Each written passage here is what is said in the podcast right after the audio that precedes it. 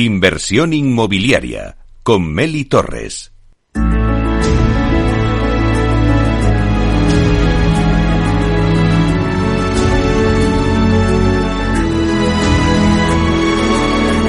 La promoción de la semana.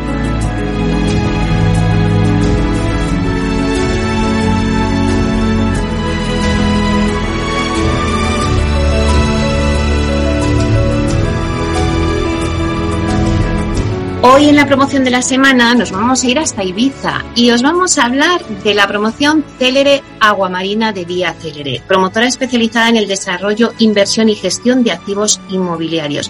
Bueno, pues ahora la promotora acaba de desembarcar en esta isla, en Ibiza, y ha iniciado la comercialización de su primera promoción con este lanzamiento de Célere Aguamarina. Esta promoción es un conjunto residencial que cuenta con 112 viviendas de diversa tipología. Podemos encontrar desde viviendas de un solo dormitorio hasta las más grandes que tienen cuatro dormitorios. Para Vía Acelere, la entrada en Ibiza es muy satisfactorio porque Ibiza es un mercado con una alta demanda de viviendas y una oferta muy limitada.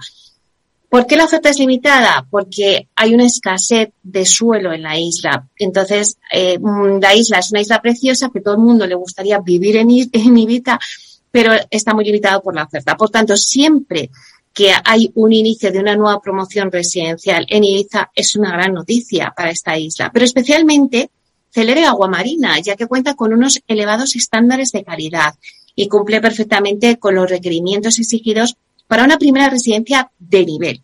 Celere Aguamarina es un lugar ideal para vivir todo el año disfrutando del mar y de la playa, aseguran desde Vía Celere.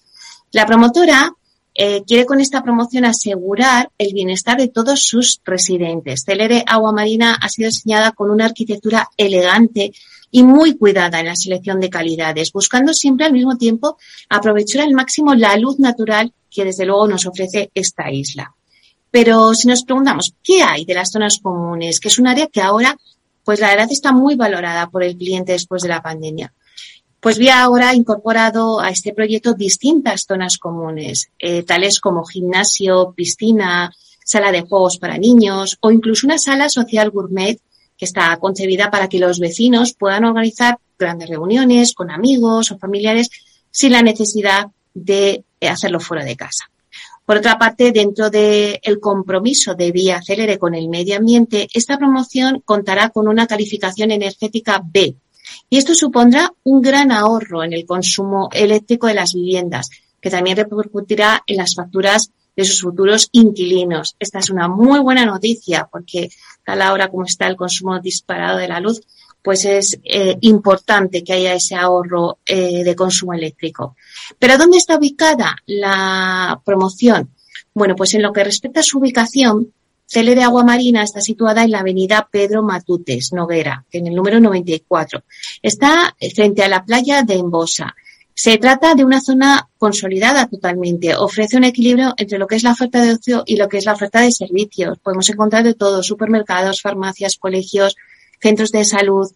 Asimismo, también tiene unas um, ubicaciones muy buenas para poder coger y poder irte al resto de la isla de una forma rápida. Las conexiones son buenísimas pues por ejemplo con un fácil acceso desde la ronda E90 y también tiene la próxima esta urbanización la parada de autobús L14. Así que si estás escuchando inversión inmobiliaria, eh, la promoción tan maravillosa que estamos contando, pues no te la puedes perder. Si quieres más información, puedes ponerte en contacto con Vía Celere, que ellos te darán más detalles, o también entra en la página web de Vía Celere para ver un poquito más cosas de esta promoción. Así que esperemos que os haya gustado y que toméis nota.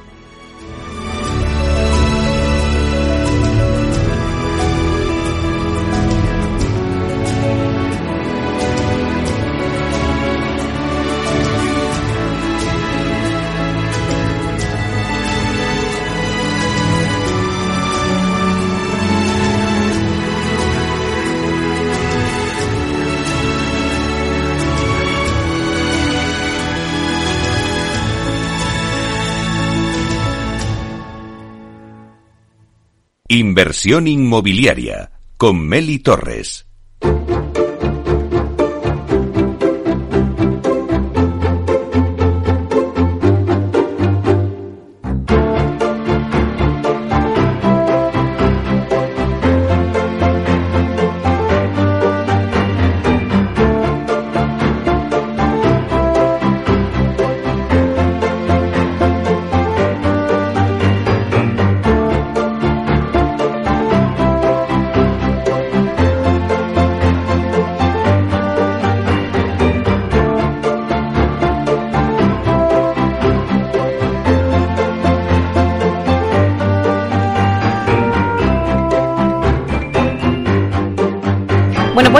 Con la entrevista de la semana.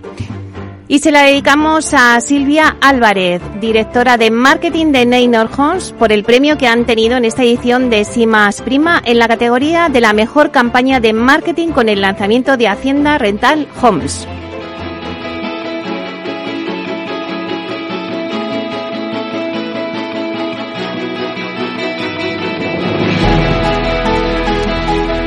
Bueno, pues vamos a saludarla, que la tenemos aquí en directo en nuestros estudios de Capital Radio. Buenos días, Silvia. Hola, buenos días, Meli. Estoy súper contenta de estar otra vez aquí eh, reunidas. Muy bien, Silvia. La verdad es que lo primero de todo, felicidades.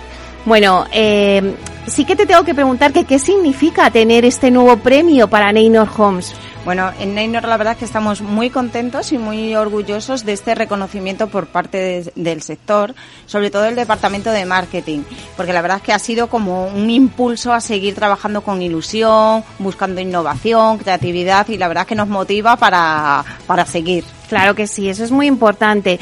Eh, cuéntanos, Silvia, eh, ¿cuál ha sido el éxito de la campaña de Hacienda Rental Homes? Pues mira, la campaña de Hacienda Rental Homes ha sido todo un reto porque primero nos encontrábamos que no era el lanzamiento de una promoción tradicional, sino que teníamos que lanzar un nuevo producto y un nuevo y un nuevo mm, negocio y que teníamos que primero teníamos que comunicar al mercado eh, lo que era el lanzamiento de alquiler de viviendas de obra nueva que además no solo eran viviendas, que además iban dotadas de un montón de servicios que iban a facilitar la vida de las personas pero que además nos encontrábamos con el hándicap que el, mercado del alquiler suele ser un mercado en gran parte de eh, segunda mano, con viviendas un poquito que no están bien acondicionadas, entonces teníamos que comunicar por una parte que alquilábamos viviendas que eran alquiler de obra nueva con un montón de servicios y a ver cómo se lo contábamos todo esto al mercado para que entendiera el nuevo producto.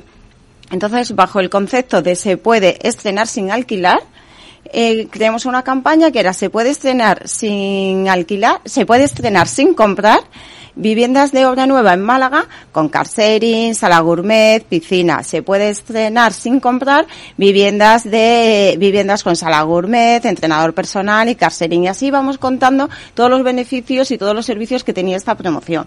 La verdad es que el mercado mm, lo acogió fenomenal y desde la primera semana que hicimos el lanzamiento tuvimos un montón de interesados y de visitas.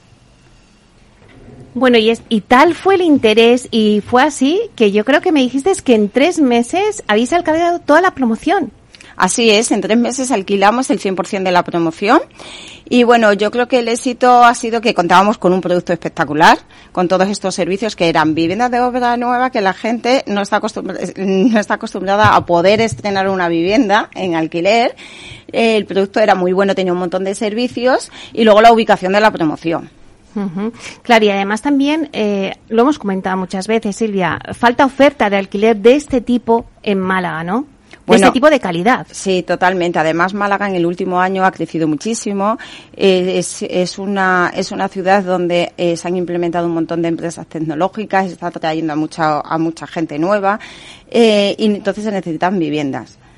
Eh, y, mucho, hay muchas personas que vienen a vivir eh, extranjeras que están acostumbradas en que sus países hay esta oferta de viviendas, entonces esto ha sido también un detonante a que fuera súper rápido, porque tenemos muchísimas de las personas que nos han alquilado han sido extranjeros. Claro, es la primera comercialización de obra nueva de alquiler eh, de Neynor Homes eh, en Málaga. Bueno, en Málaga no, y en toda España, vamos, es la primera, la habéis hecho ahí en Málaga. Pero cuéntanos un poco las características de esta promoción, porque hay muchas novedades que el oyente que nos está escuchando puede decir, bueno, pues sí, es un, un piso de alquiler nuevo, con buenas calidades, pero no, no, es que va más allá de lo que puede encontrar cualquier persona de alquil que quiera alquilar un piso nuevo. Va mucho más allá, todos los servicios, los amenities. Cuéntanoslo. Sí, quisimos ir un poquito más allá de alquilar una vivienda, eh, sino ofrecer experiencias y adaptarnos un poco a las nuevas necesidades que ahora mismo, con todo el tema del teletrabajo, hay gente que necesita tener un espacio para trabajar y demás. Entonces, creamos bueno, es que la, la, la, promoción iba a tope de amenities y de servicios. Eh, teníamos una app donde los clientes eh, pueden desde consultar sus recibos, abrir incidencias. Para mí lo más novedoso es que te puedes eh, poner en contacto con otros vecinos y coger un entrenador personal que nosotros seleccionábamos para que ellos se vayan a entrenar con los vecinos, accesos a lavanderías, o sea, te facilitaba la vida eh, de todas, cargadores eléctricos, salas gourmet para hacer celebraciones que en Málaga es imprescindible, gimnasio exterior y lo más, más, más novedoso que ha, ha, ha sido un éxito total ha sido el car sharing, habilitamos dos vehículos, llegamos a un acuerdo con una startup en Málaga, habilitamos dos vehículos eléctricos, vinilados con Neynor y tal, entonces los clientes podrían acceder desde su app y podían reservar el coche. Es decir, que te quedabas un día que se te había estropeado el coche y necesitabas un coche de sustitución, te, en tu propio garaje tenías un coche, te lo cogías, hacías tus gestiones y volvías. Te ibas a cenar con tu marido el fin de semana, y no que cogías el coche, encima un coche eléctrico, lo puedes aparcar en cualquier sitio, mm. eh, cenabas y volvías a tu casa o incluso, mm, y no te tenías que desplazar a esos sitios para alquilar un coche, sino que lo tenías en tu propio edificio. La verdad es que lo sacamos como prueba a ver qué tal nos funcionaba y ha sido súper bien recibido. Bueno, hecho, bueno, no, es que me lo estás contando a mí y me estás dando una envidia porque yo creo que eso es súper útil, porque hay que buscar cosas ya, eh, bueno, pues que se tiene que salir un poco de las típicas zonas comunes de piscina, sala gourmet, que todo eso está muy bien y que ya lo incluyen, pero tener este nuevos servicios eh, novedosos, me parece que eso es lo que también engancha al cliente eh, a decir, bueno, esta es una promoción de calidad y que están cambiando también los hábitos de consumos de todos. Entonces tenemos que eh, adaptarnos también a esas nuevas necesidades. Antes pues no trabajábamos tanto en casa, ahora sí tenemos que tener espacios habilitados. Antes casi todo el mundo tenía coche, ahora hay mucha gente que decide no tener coche. Entonces tenemos que facilitar la vida de nuestros clientes y ofrecerles más que una vivienda, no esas experiencias que te hagan decirte yo me quiero mm, ir a vivir a una casa de estas características y más en alquiler, que al final es me quedo más, me quedo más y me quedo más. Uh -huh. Claro, eh, ahora comentaba Silvia todo el tema de la app y es que la tecnología, no sé si estás de acuerdo, pero ha ayudado mucho a dar un mejor servicio. Bueno, la tecnología mmm, ha sido clave y, por ejemplo, nosotros en esta promoción nos ha ayudado muchísimo el tema de agilizar la firma de contratos, porque la mayoría de la gente cuando alquila una vivienda, incluso hemos alquilado viviendas sin que la gente vaya a verlas, ¿eh? porque tenemos unos materiales, eh, fotografías, vídeos y demás, con los planos, disponibilidad, podías ver hasta las vistas que tenía CC eh, la vivienda seleccionada, entonces te hacías como una idea de cuál iba a ser la casa. Hemos tenido clientes que nos han, que nos han alquilado casas ni siquiera sin pisar la promoción.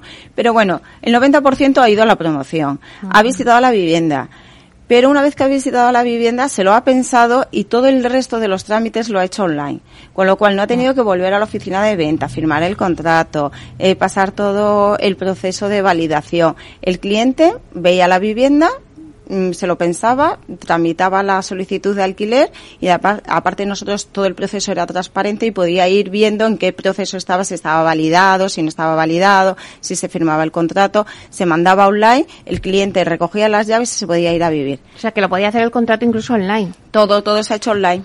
Uh -huh, claro, eso es una de las maravillas de, de ahora la tecnología, ¿no? Que te hace, te resuelven la vida, o sea, te lo hacen todo muchísimo más fácil. Antes has dicho, Silvia, que, que el perfil eh, era a lo mejor también gente que demandaba eh, este tipo de, de, vivienda de alquiler de extranjeros, quizá también por la zona, ¿no? Porque es Málaga. Eh, sí, bueno, Málaga, como te comentaba, en el último año ha crecido un montón, se han establecido muchísimas empresas de tecnología, yo creo que va a ser uno de los hubs más importantes ahora.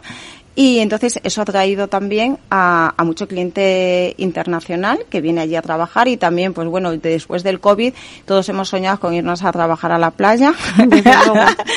y hay mucho cliente nacional también que se ha trasladado allí, que ahora puede teletrabajar y también mucho cliente internacional, pues que eso, pues atraído por el estilo de vida que se ofrece en el sur, se ha ido a vivir a Málaga y claro, es que no hay opción mmm, en Málaga ahora mismo que te ofrezca todo este tipo de, de, de, servicios, ¿no? Entonces tenemos un alto porcentaje de clientes extranjeros, pero también tenemos nacionales. Uh -huh. Tenemos mucha parejita, mucho profesional también que trabaja desde casa. Eh, también gente joven, un poquito de todo, la verdad. Uh -huh. Pues se ha creado una comunidad muy bonita. Bueno, yo creo que la experiencia ha sido tan buena que seguro que ya estáis trabajando en los próximos proyectos eh, a nivel de, de, bueno, pues de viviendas en renta, ¿no? Sí, sí, bueno, tenemos una cartera y un portfolio de rental bastante potente que veremos en los próximos, antes de finalizar el año, veremos nuevos lanzamientos de rental eh, muy potentes. Bueno, pues ya nos irás contando, pero ya que te tenemos aquí también, eh, Silvia, como directora de marketing de, de Neynor Homes, sí que me gustaría hablar contigo de, bueno, pues en el último año Neynor Homes ha estado muy activo en campañas de marketing.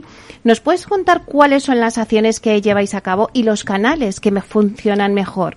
Bueno, en Homes la verdad que somos súper activos en campañas de marketing y la estrategia que utilizamos es una estrategia ad hoc al producto. Es verdad, no, no hacemos una estrategia para todas las promociones cambiando el producto, sino, por ejemplo, si lanzamos una nueva promoción en Burgo, estudiamos la competencia, el mercado, cómo eh, se relaciona la gente, los medios que consume, cuáles son los beneficios de la promoción. Entonces, trabajamos tanto a nivel de estrategia de medios para llegar al cliente consumidor como a nivel de, de mensajes de comunicación, acciones ad hoc. Y aparte es que tiene que ser así, porque no es lo mismo una promoción que se venda en Madrid a un cliente en Madrid, que todo es digital, que tal que, por ejemplo, hay, hay, provincias que todavía son más tradicionales, como Bilbao, Andalucía, que tienes que hacer un mix de medios, que sí funciona lo digital, pero que también tienes que seguir haciendo cosas tradicionales, porque la gente sigue leyendo el periódico físico o, hace otro tipo de actividades. Entonces, es una estrategia super ad hoc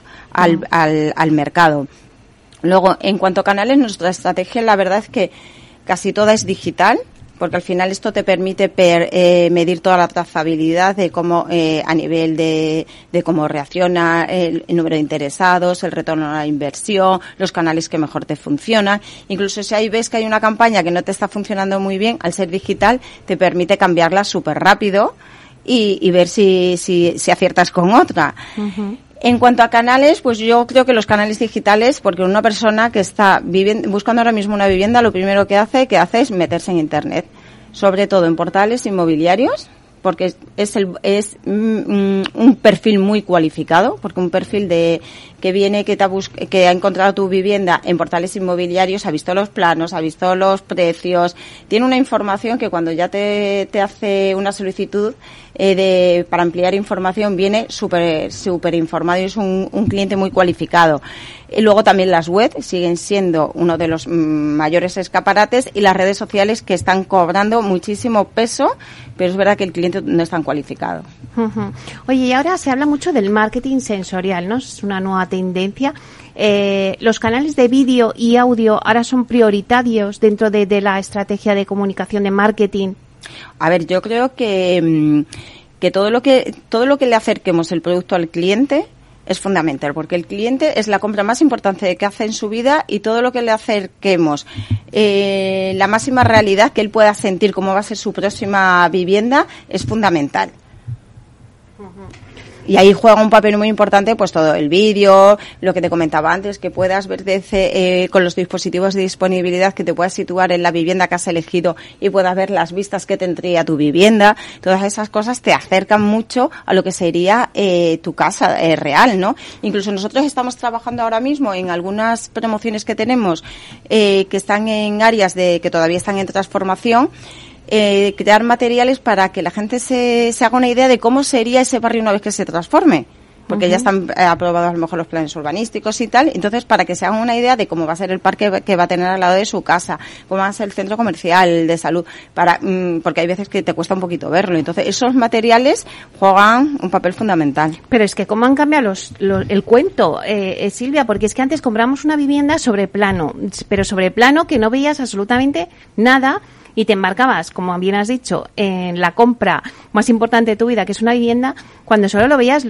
sobre planos y con una maqueta, nada más, no teníamos nada más, fíjate sí, sí, lo que hemos avanzado. Ha cambiado, pero te digo una cosa, ¿eh? que el mercado, eh, que el, el mercado inmobiliario sigue siendo muy tradicional y tenemos que convivir con todavía con las con toda esta innovación que es buenísima pero la gente todavía necesita tocar. Y cuando va a los puntos de venta es cobra un valor importante la maqueta. Nosotros casi todas nuestras tiendas son están dotadas de materiales digitales pero la gente quiere ver la maqueta. Quiere ver la maqueta se quiere llevar un folleto para enseñárselo a su familia quiere ver un plano para ver en detalle adicionalmente, eh, también los materiales digitales son muy importantes porque te permiten pues acercarte al producto como va a ser eh, ese producto dentro de dos años, el producto final, ¿no? Yo creo que el mercado inmobiliario hay que, hay que saber combinar, ¿sabes?, los materiales más tradicionales que valora el público con toda la innovación. No enfocarnos tampoco solo a innovación, innovación. Ese MIS yo creo que funciona. Esa combinación, ¿verdad? Sí. ¿Y cuál piensas que es la asignatura pendiente del sector inmobiliario en marketing? Bueno, yo creo que el sector inmobiliario se ha puesto las pilas, ¿eh?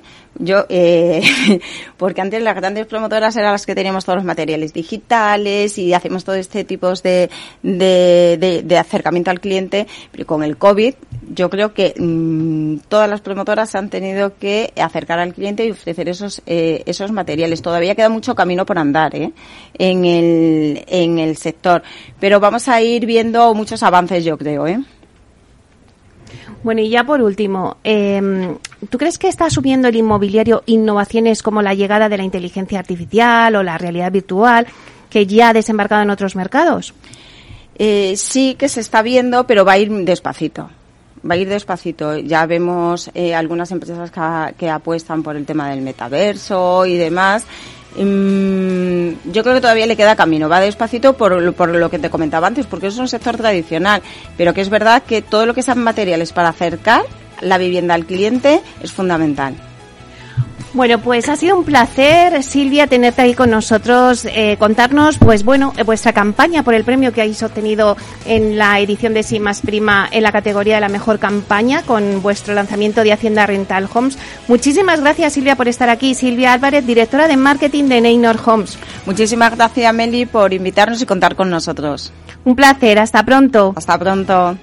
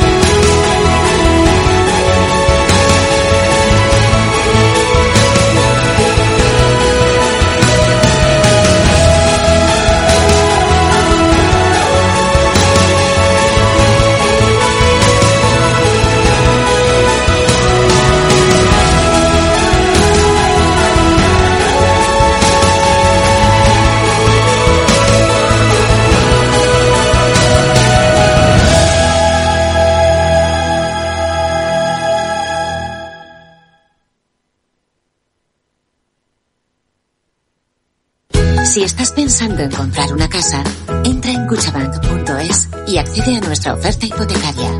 Cuchabank, el banco de tu nueva casa.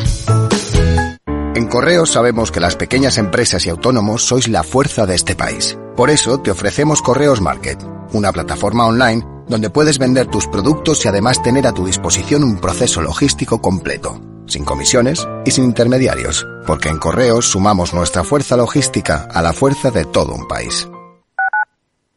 Capital Radio Madrid 103.2. Nueva frecuencia, nuevo sonido. Gráficas Naciones. Más de 50 años de experiencia en el sector de las artes gráficas. Apostamos por la última tecnología tanto en impresión offset como en digital y gran formato. Realizamos todo tipo de impresión. Tarjetas de visita, folletos, libros, vinilos, decoración y montaje de stands. Más información en el 91 629 2145 o en gráficasnaciones.es.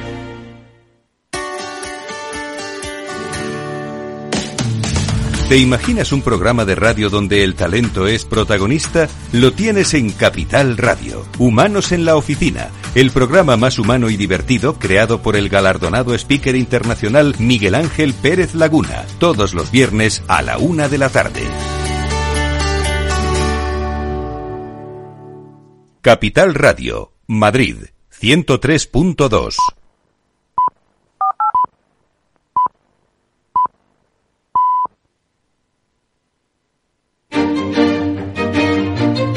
Valor Salud.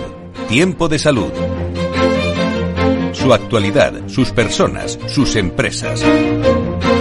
Todos los viernes a las 10 de la mañana en Capital Radio, con Francisco García Cabello.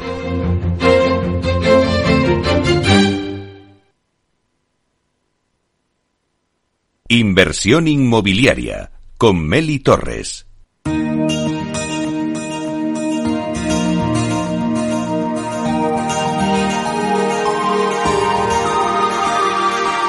En nuestra sección La Vía Sostenible con Vía Ágora, os contamos la transformación de la vivienda del futuro enfocada en una construcción sostenible como pilar principal.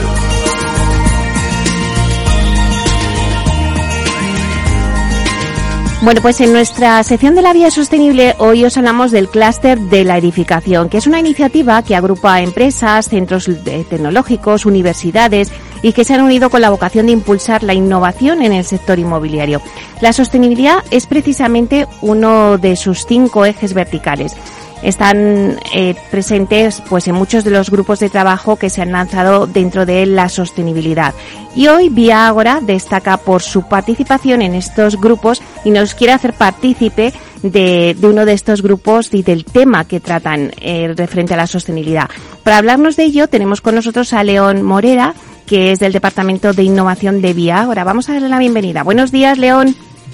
Buenos días, Meli. Bueno, León, hemos contado un poquito qué es el clúster de la edificación, pero cuéntanos, ¿cuál es el tema de este grupo de trabajo y quiénes estáis participando dentro de él, del, tema que me vas a hablar hoy? Bueno, como bien has dicho, Meli, la sostenibilidad está presente en muchos de los grupos del clúster y hoy quería hablarte del grupo de trabajo que se centra en la reutilización, reciclaje y recuperación de los residuos de construcción. La finalidad del grupo es analizar la situación del sector en esta materia para, a partir de ahí, proponer una serie de buenas prácticas y mejoras planteadas tratando de tener en cuenta toda la cadena de valor del sector de la edificación. En este sentido, tenemos la suerte de contar con representantes de diferentes empresas de esta cadena, fabricantes de sistemas constructivos como Roku, Luponor, Naufo, Sangoven, constructoras como ACR Barpada y empresas vinculadas al mundo de la gestión de residuos, como es el caso de Ecocircular o de Danosa Recycling. Y también tenemos la suerte de contar con la participación de la Universidad Politécnica de Madrid y del Instituto Tecnológico de la Cerámica. Y nada, la verdad es que en el grupo hay muy buena sintonía, eh, nos vamos reuniendo con frecuencia semanal y vamos avanzando sobre diferentes puntos que queremos abordar. Claro, ¿y cuáles son esos puntos, León, o temas que, concretos ¿no? que estáis desarrollando dentro de este grupo de trabajo? Bueno, antes de todo, en el grupo hicimos una apuesta en común de las diferentes problemáticas relacionadas con la gestión de los residuos y sobre todo entendidas desde la perspectiva particular de cada empresa según su posición dentro de la cadena. Eh, a partir de ahí identificamos la necesidad de que como primera fase era conveniente hacer una especie de radiografía del sector tratando de abarcar todos los eslabones de, esta cadena de valor. Y para ello hemos preparado un conjunto de encuestas a empresas distinguiendo por, por tipo, eh, fabricantes, distribuidores, prescriptores, promotores, constructores, instaladores y por último los, los gestores de residuos. Otro de los puntos que hemos abordado es una revisión normativa en materia de gestión de residuos, enfocado sobre todo a analizar las implicaciones de, la nueva ley, eh, la llamada Ley de Residuos y Suelos Contaminados para una Economía Circular, que fue aprobada hace pocas semanas. Por otra parte, estamos organizando eh, un conjunto de entrevistas a personalidades de referencia en el sector con el objetivo de recoger su visión particular de la gestión de los residuos y la verdad es que su opinión nos interesaba especialmente ya que la mayoría de ellos ocupan cargos de responsabilidad y sus decisiones pueden tener impacto sobre todas estas cuestiones. Por último, eh, estamos trabajando para plantear un conjunto de buenas prácticas de gestión de residuos en obra con la idea de facilitar a las empresas del sector la adopción de estas disciplinas que queremos, sin lugar a dudas, contribuirán a facilitar la labor de reutilización y reciclaje. ¿Puedes darnos un, algún avance, ¿no? O alguna conclusión significativa de esta primera fase de vuestro grupo de trabajo? Pues ahora estamos en un sprint trabajando en la preparación de un entregable que recogerá todos los estudios que hemos abarcado en, esta primera fase. Y nuestra idea es presentarlo a todo el sector en una asamblea general del clúster de la edificación que tendrá lugar el próximo 28 de junio en CaixaForum. En el apartado de las encuestas hemos conseguido más de 450 respuestas repartidas entre los diferentes grupos que te comentaba, fabricantes, promotoras, constructoras, gestores de residuos. Y en esta encuesta hemos lanzado preguntas generales como por ejemplo cuál es el grado de conocimiento de la nueva ley de residuos en las diferentes empresas o qué medidas realizan las empresas para fomentar el reciclaje.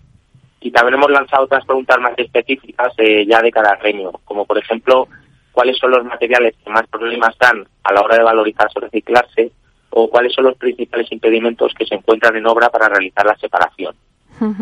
Has comentado antes, León, que, en el grupo eh, estabais trabajando las implicaciones de la nueva ley de residuos. ¿Cuáles son los principales hitos que, habéis identificado?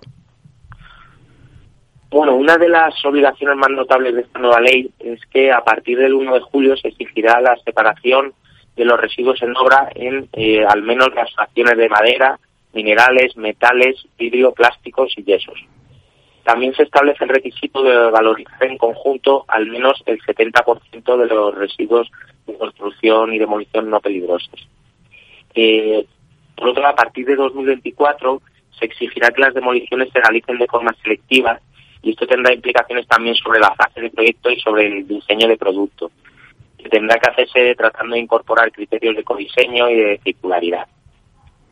Y otra de las medidas que deriva directamente de la Directiva Europea de Residuos es la definición del régimen de responsabilidad ampliada del productor de residuos y que afecta tanto a promotores, que serían los, en este caso, los productores de los residuos, como a constructores, que son los poseedores de estos residuos durante la fase de obra. Y en la nueva ley también se pone énfasis en la trazabilidad documental a lo largo de toda la cadena del proceso de los residuos y se exige a las gestoras de residuos la emisión de certificados de valorización final para todos los flujos de los diferentes tipos de residuos, por lo que las constructoras deberán eh, perseguir este cumplimiento. Por último, en la nueva ley se establece un, un impuesto sobre el depósito en vertederos y sobre la incineración. Este impuesto deberá ser abonado por las empresas que gestionan los residuos y también a la vez se endurece el régimen sancionador, eh, con multas que pueden llegar hasta los 2 millones de euros y que pueden suponer inhabilitaciones ante concursos públicos o de cara a la recepción de subvenciones. Vaya, pues hay que tener muy clara la ley de residuos, ¿no? Por estas multas que pueden llegar hasta los 2 millones de, euros. Y León, ¿qué visión particular tenéis en Vía Agora de la problemática de los residuos asociados al sector de la edificación? Desde Vía Agora tratamos de adoptar una perspectiva integral del ciclo de vida de la edificación digamos, es un enfoque más preventivo en, lo que respecta a la generación de residuos y esto nos implica desde la fase ya de proyecto, ¿no? Y también nos hace pensar a la vez en el fin de la vida útil del edificio, es decir, su, su demolición en un, en un futuro lejano. Por ejemplo, en fase de proyecto eh, apostamos por la elección de sistemas industrializados, los cuales conllevan claramente una reducción de los residuos de construcción, tanto en términos globales como en la propia obra, y en la fase, también en la fase de proyecto, tratamos de apostar por materiales con mayor facilidad de reciclaje y por elementos que faciliten la, circularidad. Para la fase de construcción recomendamos elegir gestores de residuos que sean confiables y que ofrezcan garantías reales de valorización. Y también, aunque no siempre es fácil, entendemos que debe ser prioritaria la dotación de espacio y de medios suficientes para conseguir una máxima separación en origen, es decir, en la propia obra que recordemos que a partir de julio se exigirá que sea del 70%. Y esto sin duda debe ir unido a, una serie de actuaciones, digamos, de concienciación, de formación, para motivar e implicar al personal de la obra. Eh, ya cambiando de fase a lo que sería la, vida útil del edificio, para reducir los residuos recomendamos escoger elementos constructivos que sean más duraderos, eh, rechazar sistemas con riesgo de quedar obsoletos, y también tratar de plantear diseños o distribuciones de los edificios que sean polivalentes, eh, con la idea de reducir la necesidad de modificaciones o reformas posteriores. Y por último, pensando en la demolición o desmantelamiento del edificio pasados unos cuantos años, recomendamos la elección de sistemas constructivos que sean fácilmente desmontables, por ejemplo, con uniones secas, frente a aquellos que resultan difíciles de separar durante la demolición. Bueno, pues la verdad es que nos ha parecido súper interesante lo que nos has contado. Estaremos pendiente de esa encuesta que nos has dicho. Eh, bueno, pues es muy buen ejemplo para saber el grado de conocimiento de la nueva ley de residuos entre las empresas o qué medidas realizan, ¿no? Eh, también entre las empresas para fomentar el reciclaje. Muchísimas gracias, León Morera. Ha sido un placer. Un placer para mí también. Muchas gracias, Meli. Hasta pronto.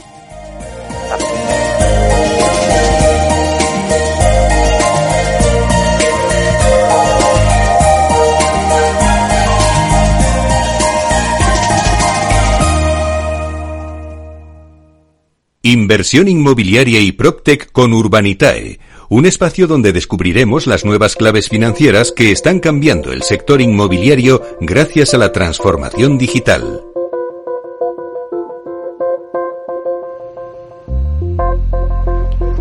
Bueno, pues ahora en nuestro espacio Inversión Inmobiliaria de la mano de Urbanitae vamos a profundizar en las claves financieras que nos ofrece el mercado de la inversión en real estate.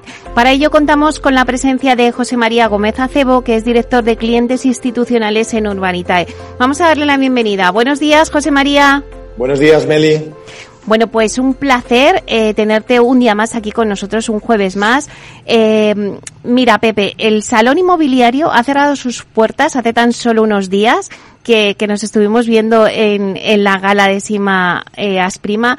Y bueno, eh, sí que es verdad que ha recuperado, pues parece, los niveles de asistencia y, y de ocupación, ¿no? Te, han llevado una oferta de 15.000 viviendas, eh, la mitad de ella en Madrid. Y la verdad es que no sé si estarás conmigo, Pepe, pero los expertos coinciden en señalar que el sector ha recuperado en dos años las cifras prepandemia. Esto pues indica que la vivienda sigue manteniendo su atractivo como, como activo de inversión, ¿no es así? Efectivamente, Meli, este creciente apetito por, por comprar vivienda como inversión lo hemos constatado este año en el SIMA. Eh, se estima que un 13% de los visitantes acudía a la feria con un objetivo real de adquisición de vivienda. Eh, lo que dices de que la mitad de los, de los interesados era en Madrid, pues lógicamente está relacionado con que el SIMA se celebra en Madrid. Mm, pero en realidad es que eh, forma parte de un poco una tradición española que ha sido desde siempre un país de propietarios. Y la vivienda ha canalizado históricamente la mayor parte del ahorro de los españoles. Ese ahorro, precisamente, durante la pandemia alcanzó máximos históricos. Estamos hablando de 80, 90 mil millones de euros en manos de las familias españolas y cada vez más los particulares apuestan por la inversión en este tipo de inmuebles como forma adicional de generar ingresos o por proteger sus ahorros, eh, además de su vivienda de viso habitual. Y esta tendencia además se consolida en un escenario de incertidumbre como el que estamos atravesando con factores que todos conocemos, ¿no? el conflicto bélico en Ucrania, un escenario de inflación muy elevada, crecimientos históricos en los precios de energía y petróleo es verdad que el comprador de vivienda habitual, que representa en, torno al 75% de los visitantes del SIMA, sigue siendo mayoritario, pero la tendencia también, lo que estamos viendo es que eh, ese porcentaje se reduce en detrimento de otros productos, no solo la inversión, también la segunda residencia o la vivienda turística. Entre esos dos, por las tendencias, vemos que en el caso de la segunda residencia, que antes veíamos porcentajes de compra que eran el 6%, este año va a estar por encima del 9%. Bueno, yo la verdad es que no tenemos las cifras de, de si en el SIMA, aparte de la compra de vivienda, como también había eh, oferta de alquiler, ¿no? De si hay esa demanda de alquiler, ¿no? También, como dicen, eh, incluso llegan, hay expertos que llegan a decir que el alquiler ganará peso a la propiedad, pero la verdad es que, como decías tú, Pepe, o sea, somos un país, España, de propietarios. Entonces, es verdad que, que el alquiler se ha empezado a, a relanzar, ¿no? eh, durante estos dos últimos años. Eh, según los expertos, España necesita 250.000 millones de euros de inversión para satisfacer la demanda de vivienda en alquiler. También es verdad que muchos fondos son los que han empujado ¿no? esta oferta de viviendas de alquiler con el Bill to Rent. Eso lo hemos comentado en muchas ocasiones. Pero bueno, no sé si eh, cuéntanos un poquito si coincides con todas estas eh, afirmaciones, porque al final son conclusiones que se extraen pues de las jornadas de Sima Pro y del marco no del salón inmobiliario. Pero no sé si coincides con estas afirmaciones si el alquiler va a llegar a un momento pues a ganar peso a la propiedad o bueno o va a tener un recorrido no eh, no como en otros países porque en otros países pues ya hasta casi en Alemania por ejemplo hemos comentado algunas veces el 50% del peso del alquiler es, es en alquiler el peso de la vivienda es en alquiler y en España pues estamos en ese 25% todavía. Sí, esa es la referencia que todos tomamos, que es la comparación con otros países europeos para saber si en un proceso natural de convergencia hacia prácticas más europeas vamos a ir eh, en esa línea o seguirá primando esa idea que tienen las familias y los jóvenes de tener su vivienda en propiedad. Actualmente, una de cuatro, cada cuatro familias en España vive en régimen de arrendamiento y es una cifra, insisto, inferior a la media europea. Y el sector inmobiliario estima que el alquiler sí que irá ganando terreno a la propiedad. Eh, y hay factores que lo pueden explicar. El primero es el encarecimiento de la financiación, que ya estamos viendo con la subida del Euribor. Eh, ya en, muy poco tiempo hemos pasado de tener tipos negativos Euribor a estar por encima de, probablemente nos, acerquemos al 2%. Además, hay crecientes dificultades para acceso a la hipoteca. Los bancos se lo toman con mucho cuidado y, un, posible escenario de crisis hace que sean mucho más eh, eh, exigentes a la hora de conceder nuevas hipotecas. Y luego, esto ya llevamos más años viéndolo, hay cambios socioculturales que promueven la movilidad y el pago por uso, no solo en vivienda, sino en casi todos los ámbitos de la vida. ¿no? Esto al final lleva a concluir que el recorrido al alza que tiene el mercado de alquiler en España es importante, no sé si para igualar a los niveles europeos, pero sí para acercarnos a ellos. Eh, la consultora Colliers hablaba de 250.000 millones de euros de inversión.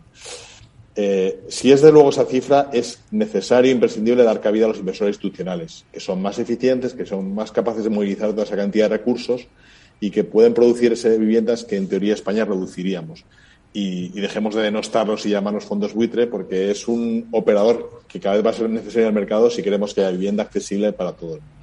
Claro, desde luego, con esa cifra, 250.000 millones de euros de inversión, si no entran los fondos, no podríamos poner esa oferta ¿no? en el mercado del alquiler en España.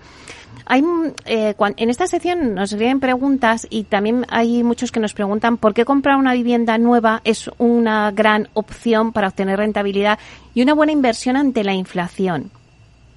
Efectivamente. Eh, también nos lo preguntan a nosotros desde Urbanitae, que como sabes tenemos un enfoque fundamentalmente en el ámbito residencial y de vivienda.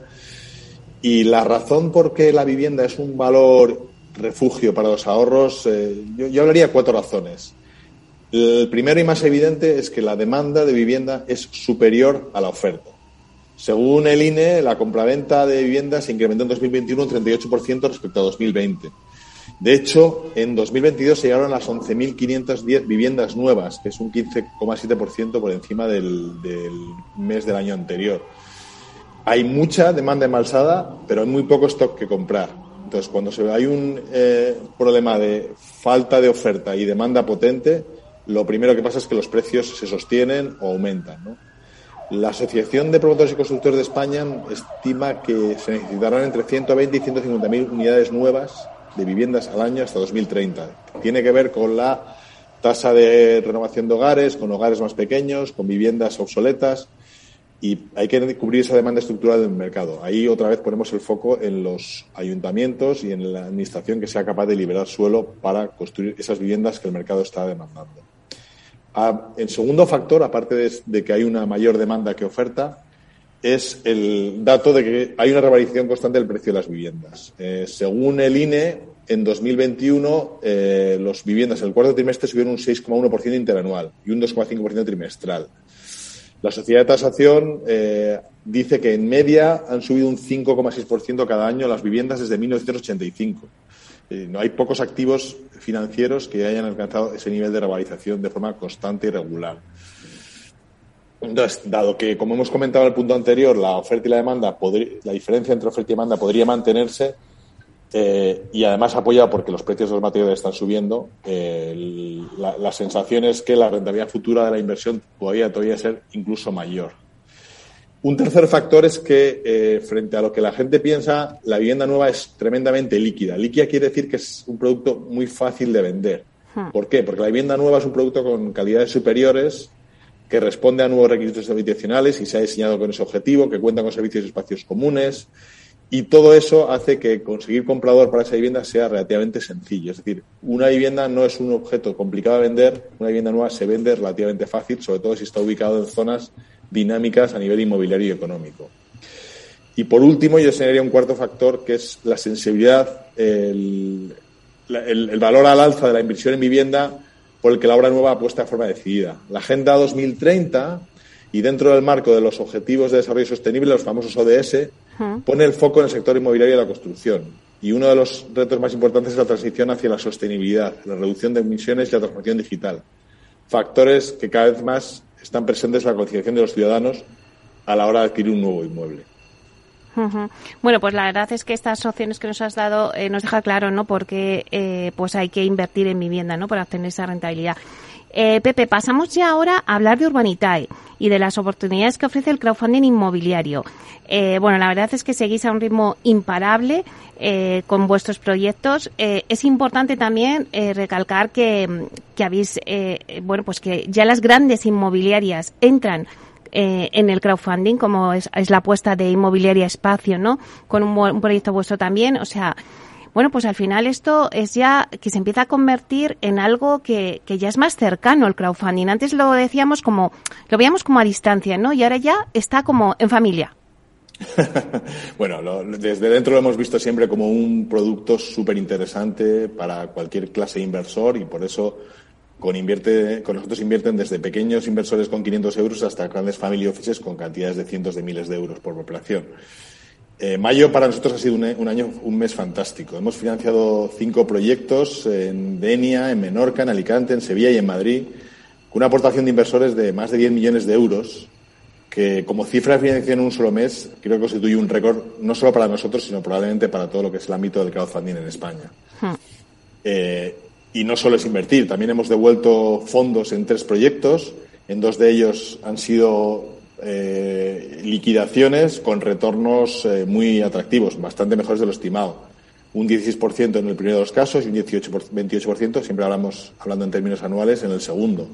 Es decir, eh, estamos mejorando sistemáticamente las rentabilidades que ofrecemos en nuestras inversiones, porque siempre nosotros nos curamos mucho en salud y ponemos eh, escenarios eh, conservadores a la hora de presentar a los inversores, de forma que de haber sorpresas, como pasa en estos casos, sean a, mejor.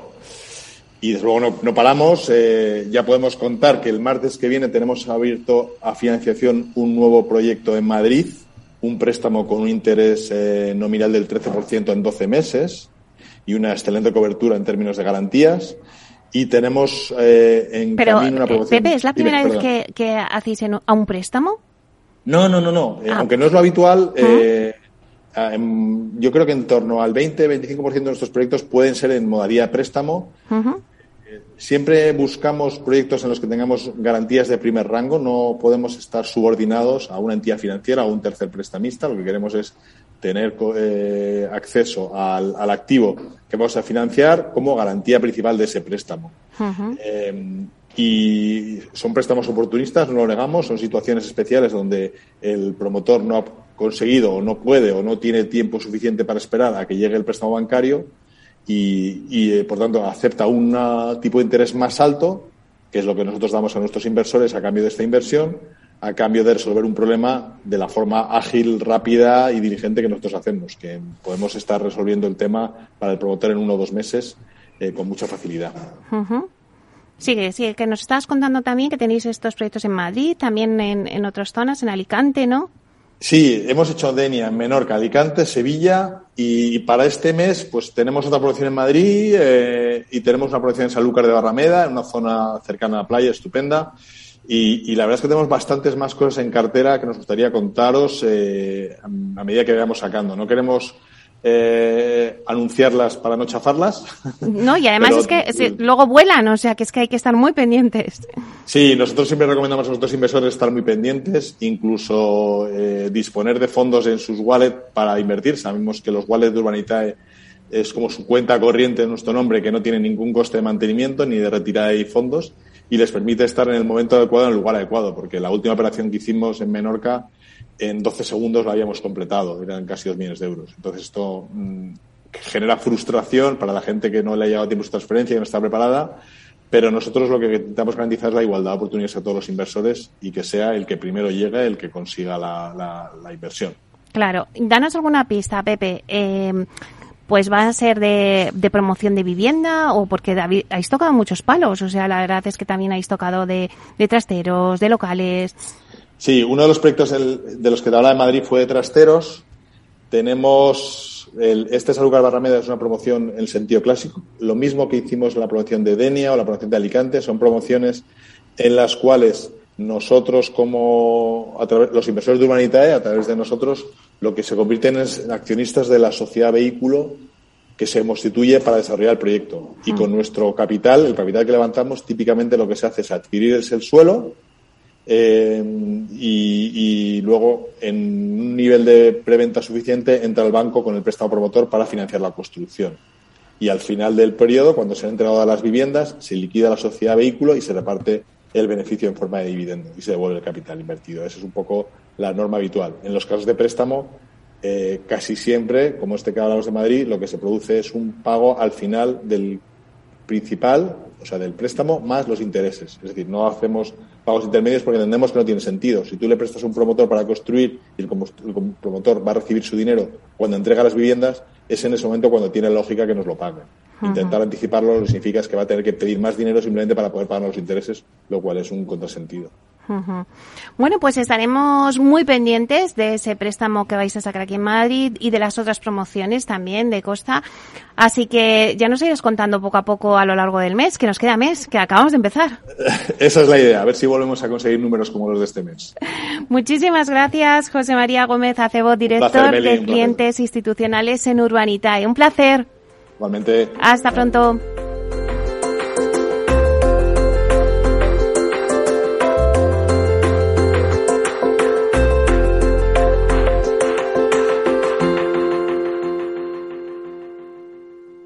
Inversión inmobiliaria con Meli Torres. Bueno, pues ahora nada, queda nada ya para el debate. El debate es de 12 a 1 y nuestro debate hoy lo vamos a, centrar en el modelo colaborativo entre constructor y promotor. Vamos a preguntar con nuestros invitados del clúster de la edificación si es la solución o una ilusión eh, llegar a este modelo colaborativo para ahorrar costes. Bueno, pues en breve se lo vamos a explicar todo aquí en el debate de 12 a 1, aquí en directo en Capital Radio. Nos vemos prontito.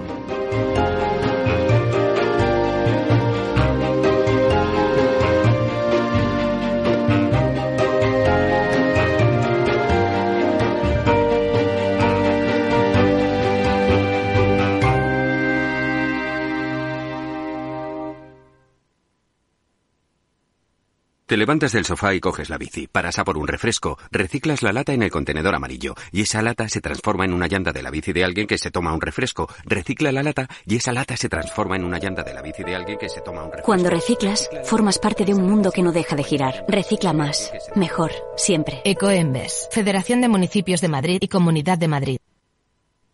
Capital Radio, la genuina radio económica.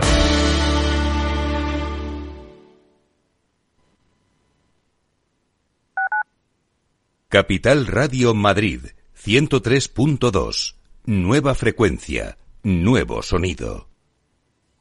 Disfruta de la mejor cocina gallega en Montes de Galicia. Todo un clásico moderno en el barrio de Salamanca. Disfruta de la variada dieta atlántica, de las mejores carnes y pescados tratados con respeto y transparencia y regados con una de las mejores bodegas de la zona. En grupo, en familia o en pareja, Montes de Galicia te ofrece el espacio perfecto en cada ocasión. Muy buenas, mi nombre es Sergio Fernández y estoy aquí para invitarte al primer programa de criptomonedas de la radio española. ¿Quieres saber qué es un Bitcoin? ¿Qué es esto de Cardano, Solana, Ethereum? Todo esto te lo vamos a contar en Cripto Capital de lunes a jueves de aquí en Capital Radio.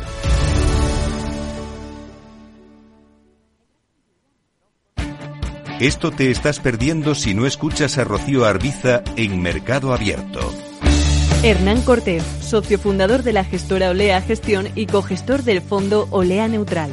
Además de la multitud de activos, el multiactivo tiene esa función fundamental que es descartar los activos que no aporten valor a la cartera. Eso no pasa en los fondos mixtos. Un fondo mixto siempre va a tener bonos de gobierno. Lo tendrá en, proporciones mayores o menores, en función de cómo tengan las expectativas, pero nunca abandonará una clase de activo tan importante como el fondo de gobierno una clase tan importante de activo como la bolsa americana. Mientras que un multiactivo, si realmente lo es, como nosotros, o sea, nosotros no tenemos bonos de gobierno en la cartera. Como en este momento vemos que no nos aporta ninguna rentabilidad y solo nos aporta riesgo de caída de precios, ¿para qué voy a tener ese activo? Mercado Abierto con Rocío Arbiza. Capital Radio, Madrid, ahora en el 103.2.